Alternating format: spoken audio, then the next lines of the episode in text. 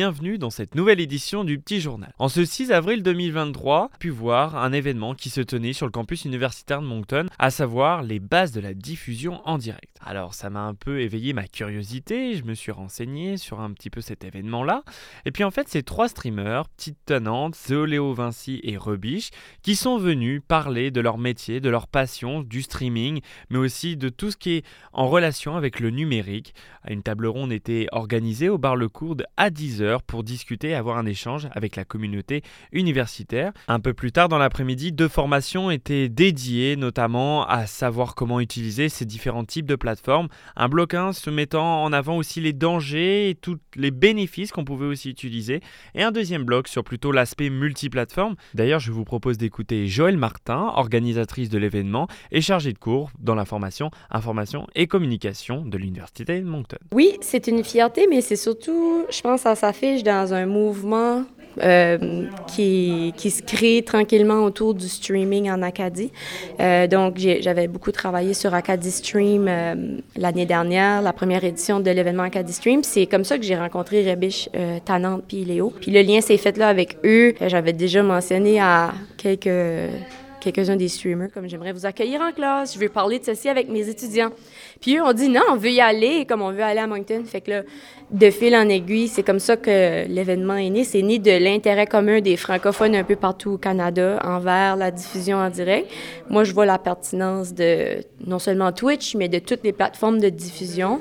Je pense vraiment que c'est le futur. Euh, de la diffusion en ligne, euh, les plateformes de diffusion en direct. Puis euh, je suis contente de moi-même, j'ai appris des choses, donc je suis contente d'offrir ça aux étudiants de l'Université de Moncton. À l'issue de cette journée de, formation et d'échange, la streameuse Petite Annante s'est arrêtée à notre micro pour revenir un petit peu sur cette journée et notamment sur la crédibilité qu'elle avait voulu faire part aux étudiants qui avaient assisté à ces présentations. Alors aujourd'hui, euh, Joël Martin, professeur en, e-com, vous a invité pour euh, participer et venir présenter un peu tout ce qui est attrait à votre euh, métier passion ou en tout cas un petit peu un hobby qui est le numérique, à la fois le streaming. On a beaucoup vu la, plateforme Twitch, mais aussi d'autres types de réseaux sociaux.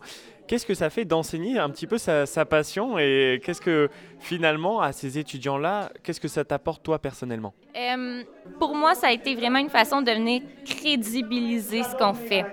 Parce que c'est souvent les influenceurs sont souvent mal vus. Le terme influenceur est mal perçu.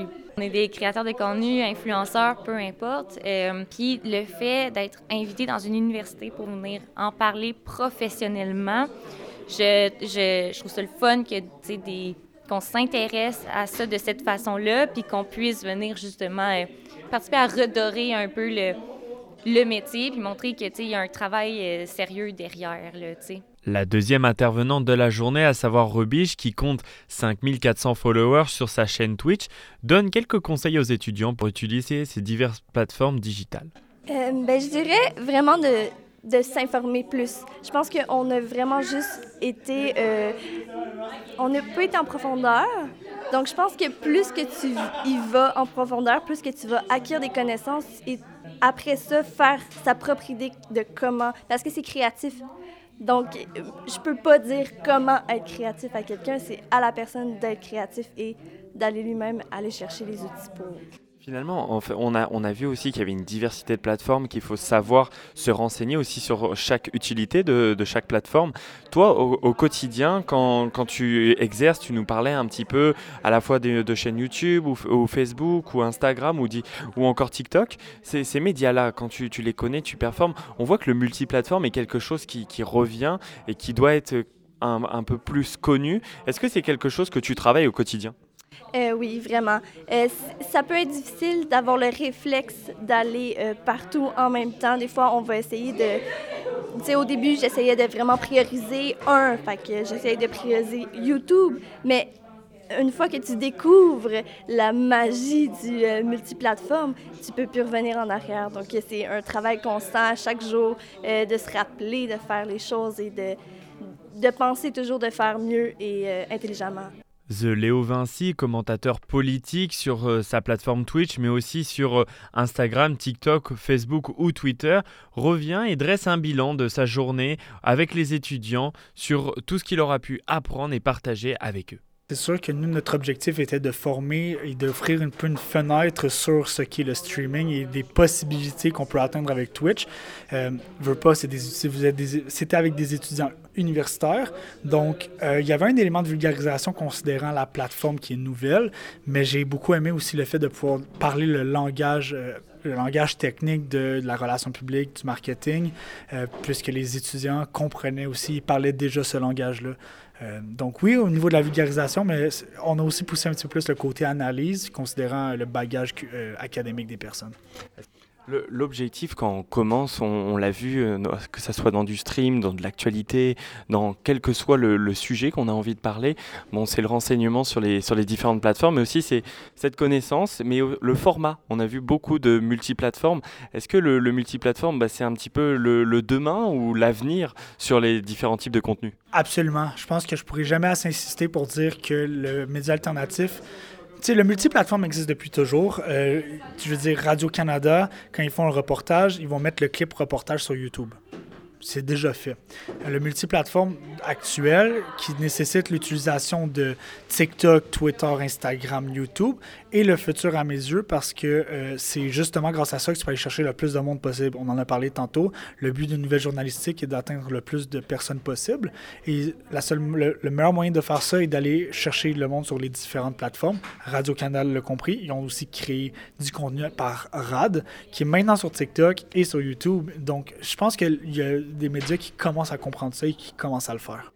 À la fin de toutes ces présentations des différents streamers, une étudiante s'est arrêtée à notre micro, à savoir Salomé Bono, étudiante en information communication sur le campus universitaire de Moncton, en profil journalistique. Elle a dressé un petit bilan de ce que pourrait lui apporter cette formation pour elle au niveau professionnel.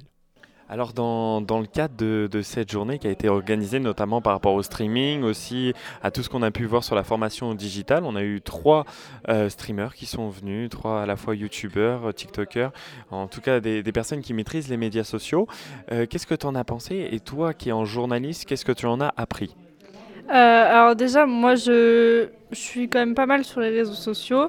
Mais c'est vrai que Twitch, c'est pas le média social que je. Enfin, je ça m'est déjà arrivé d'aller voir des, contenus dessus, mais je suis pas très familière euh, sur le sujet. Donc, j'ai déjà appris mieux comment m'en servir, ce qu'on pouvait trouver, parce que c'est vrai qu'on pense souvent au gaming. Je savais qu'il y avait d'autres choses qui se faisaient dessus, mais je savais pas comment large ça pouvait être.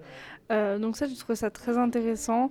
Et euh, par rapport à mon parcours en infocom, bah, c'est vrai qu'on savait déjà que les médias sociaux, bah, ça peut aussi être un moyen en parallèle des médias traditionnels euh, pour euh, bah, passer de l'information. et Enfin, c'est un média à part, à part entière. Et là, c'est vrai que du coup, on a vu comment plus mettre en pratique. Enfin, c'était Bon, c'était de la théorie un peu, mais on a quand même vu des exemples concrets de comment faire, comment accrocher son public aussi, parce que sur la télé, bon, bah, il y a les gens qui regardent la télé. Sur des médias sociaux, ça peut être plus compliqué d'accrocher quand on commence, et là, au moins, on a pu voir comment ça se passait. Je trouve ça intéressant. Au moment de conclure, euh, l'organisatrice de l'événement, Joël Martin, a donné une petite information, notamment sur les dates de l'Acadie Stream. Je vous propose de l'écouter. En exclusivité et en primeur à Kodiak, on annonce que Acadie Stream aura lieu de nouveau. La deuxième euh, édition d'Acadie Stream sera tout juste avant la rentrée universitaire, le 25, 26, 27 août. Aujourd'hui, on l'annonce de manière très informelle, ce qu'on appellerait plus comme un soft launch. On dit les dates, un petit teaser, euh, parce que bien sûr, on va inviter des streamers d'un peu partout dans la francophonie à venir ici à Moncton. On va organiser une fin de semaine de diffusion avec des défis, euh, levée de fonds pour une cause bien sûr, mais tous ces détails-là restent à venir. C'est juste que, comme c'est la deuxième, euh, puis la première a eu beaucoup de succès, ben on, on, était juste très excités de dire les dates pour que les gens commencent à le marquer dans leur calendrier, mais surtout que les streamers se préparent à revenir à Moncton.